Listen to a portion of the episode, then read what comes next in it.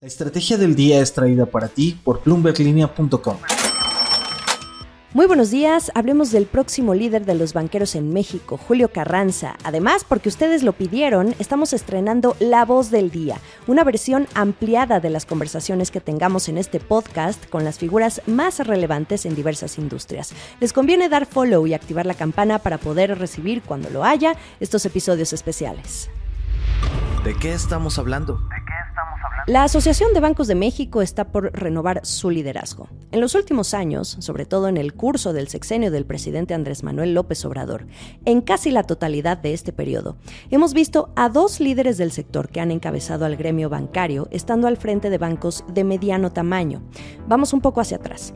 Cuando terminó la gestión de Marcos Martínez Gavica en 2019, en aquel entonces presidente y director general de Santander en México, lo sucedió Luis Niño de Rivera, un veterano entre los banqueros y pieza clave en la fundación y crecimiento de Banco Azteca, el brazo financiero del conglomerado de negocios de Ricardo Salinas Pliego. Su llegada al frente de la ABM había roto con la dinámica de ver al frente a líderes de bancos grandes. De hecho, Niño de Rivera fue el segundo líder de un banco mediano en la historia de la asociación en ocupar la presidencia, después de Enrique Castillo Sánchez, expresidente de ICSE por allá de 2007. Fue interesante porque además el perfil de Banco Azteca, distinto al de los gigantes en el país y sumado a la visión de Niño de Rivera, empataba un poco con la narrativa del presidente López Obrador, una prosperidad incluyente y combatir la corrupción.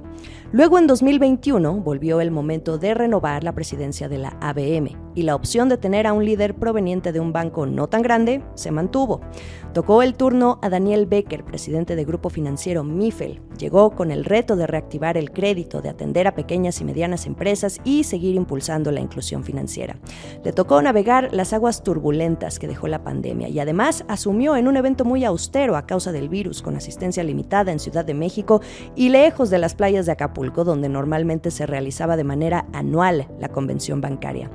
A un año de su gestión, en marzo de 2022, Becker platicó con Bloomberg Línea y haciendo un corte de caja hablaba de acelerar el otorgamiento de créditos para impulsar el crecimiento económico, sobre todo en un momento en que la palabra nearshoring empezaba a cobrar fuerza. Poco después de esa entrevista, se supo oficialmente que Becker estaría formando su propio grupo de inversionistas para intentar comprar Banamex a Citi. Así que en el último año la atención hacia Becker se ha concentrado únicamente en este tema. Y bueno, los dos años de Becker al frente de la ABM terminan esta semana. En los próximos días, durante la convención bancaria de 2023, Becker le va a ceder el bastón de mando a Julio Carranza, presidente del Consejo de Administración de Bancoppel. Y sí, nuevamente el líder de un banco mediano queda al frente, el tercero al hilo y cuarto en la historia de la ABM. La voz. ¿Qué le espera a Julio Carranza, el nuevo líder de la Asociación de Bancos de México? El panorama y la narrativa han cambiado mucho en los últimos cuatro años. Los banqueros, en cada oportunidad que tienen, suelen destacar mucho la buena posición de la banca frente al entorno macroeconómico. Sus palabras clave, dinamismo, liquidez, solvencia, morosidad controlada, buena capitalización. Sin embargo, el entorno hoy involucra riesgos geopolíticos, tensiones comerciales, retos en la cadena de suministro, la trayectoria de la inflación, los temores de una supuesta recesión, las decisiones de política monetaria.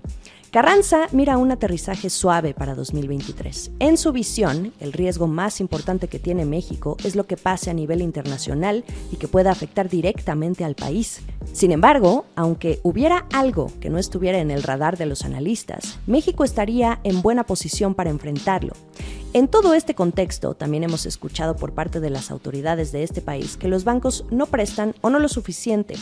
La banca tiene 1.4 billones de pesos listos para prestar, pero en el gremio argumentan encontrar las condiciones adecuadas y la confianza de los clientes, sobre todo empresas, para invertir con crédito. Carranza hoy se inclina por el optimismo, con miras a que México pueda igualar un crecimiento de 3%, como el que se vio en 2022. Esto es parte de lo que dijo en una entrevista concedida para Bloomberg Línea y la estrategia del día desde las oficinas de Bancoppel en Ciudad de México. Pero antes, invitarlos a escuchar la conversación ampliada en un episodio aparte que estaré compartiéndoles vía este podcast en un par de horas. Les recomiendo seguirnos y activar la campana de alerta para que les llegue la notificación antes que nadie. Mientras tanto, aquí un fragmento de lo que podrán escuchar en la versión completa. Terminamos con 35 mil millones de dólares de inversión extranjera directa. El crédito creció 12% en términos nominales, 4% en términos reales. También es un excelente resultado en la parte del crédito. Son excelentes resultados los que tuvimos el año pasado. Yo pienso que no vamos a ver una, una recesión eh, ni siquiera eh, leve. Vamos a vamos a ver una desaceleración importante, pero que esto quizás sí nos vaya a llevar a lo que tú decías, de un, de, un tiempo más prolongado para que eh, todo vuelva a, su nivel. Yo creo que estamos llegando al techo de la inflación en, México. Yo soy de los optimistas que piensan que podemos tener un segundo semestre o un tercer trimestre en México eh, muy bueno nuevamente.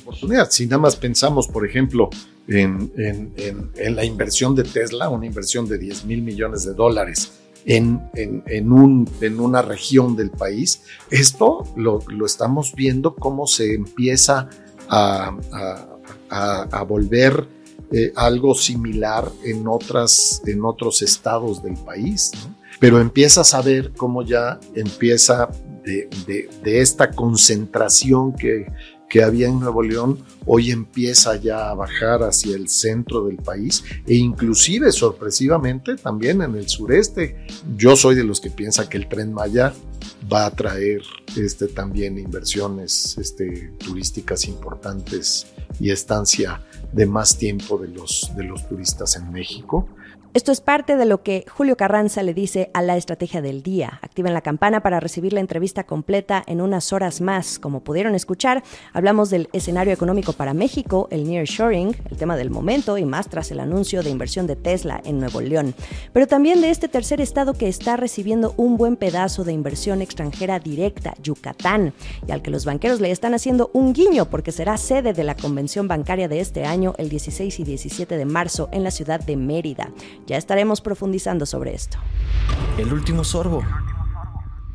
La relación de los banqueros con el presidente López Obrador desde que era candidato presidencial ha sido interesante de observar. Quienes siguen de cerca al gremio banquero, especialmente su convención anual, donde al menos en los últimos cinco años han ocurrido cosas muy interesantes, seguramente sabrán que en un año electoral los invitados de honor son los candidatos presidenciales. En 2018, López Obrador asistió por primera vez. Allí, frente al poder económico, amagó con soltar al tigre en caso de que hubiera un fraude electoral.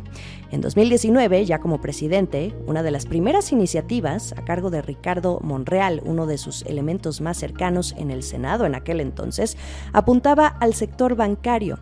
Pretendía eliminar las comisiones que cobraban los bancos al calificarlas de abusivas. AMLO se desmarcó y ya no hubo cambios en el marco legal, pero el presidente aprovechó para hacer una especie de concurso para ver quién daba las comisiones más bajas.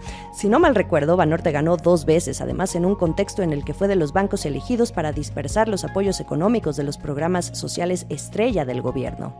En 2020, en plena convención bancaria, vimos al ex secretario de Hacienda, Arturo Herrera, reunirse en modo urgente con autoridades financieras y monetarias para tratar el golpe económico que estaba por venir con un virus del que no conocíamos nada en ese momento. Luego vino la crisis autoinducida, hasta 2022 que todo marchaba hacia la recuperación y los banqueros regresaron al puerto de Acapulco, aunque con una sorpresa por parte de López Obrador, cuando se adelantó a Banco de México y comunicó el anuncio de política monetaria que causó desconcierto. Como ven, insisto, ha sido interesante y seguramente la convención de este año no va a ser la excepción, sobre todo ahora que la venta de Banamex, uno de los bancos más grandes de este país, pues sigue en el hilo. También cada vez hay una mayor presencia de empresas fintech, de las que por cierto Carranza, en calidad de presidente de Bancoppel, dice parecerse mucho. Ni qué decir del contexto internacional ahora con lo que sucede con el colapso de Silicon Valley Bank y otros bancos regionales en Estados Unidos, aunque como ya lo dijimos, realmente la está controlada. En este contexto, recibirá Julio Carranza la presidencia de la ABM. Le va a tocar liderar el último tramo del sexenio del presidente López Obrador y también recibir en 2024 a los próximos aspirantes a la presidencia. En entrevista, se mantiene al margen por ahora. Como les decía, el gremio banquero deja los trajes sastre en el closet, saca la ropa ligera y las guayaberas para reunirse esta vez en Mérida y en un ambiente de mucho optimismo, como pudieron escuchar del propio Carranza, de quien por cierto también llama mucho la atención esto que dice sobre el tren Maya y lo que pudiera traer al sureste, por supuesto en caso de que la obra concluya y supere todos los litigios que enfrenta por asuntos ambientales y de conservación de la historia misma, una obra que desde la opinión pública ha sido calificada como un elefante blanco. Quizá aquí lo que gana es esa esperanza de continuar ver prosperando a México con las bondades que el nearshoring y de la manera más orgánica, por la ubicación estratégica del país, puede traer. Una vez más, un recordatorio para que más tarde estén alerta de la notificación sobre la entrevista completa a Julio Carranza, presidente del Consejo de Administración de Bancoppel y próximo presidente de la Asociación de Bancos de México, Economía, Nearshoring y Estrategias Digitales. Sigamos el resto de la información a través de bloomberglinea.com. Nos leemos en Twitter, arroba Jimena Tolama, también nos vemos en Instagram y YouTube. Feliz martes. Esta fue la estrategia del día, escrito y narrado por Jimena Tolama, producido por Arturo Luna y Daniel Hernández.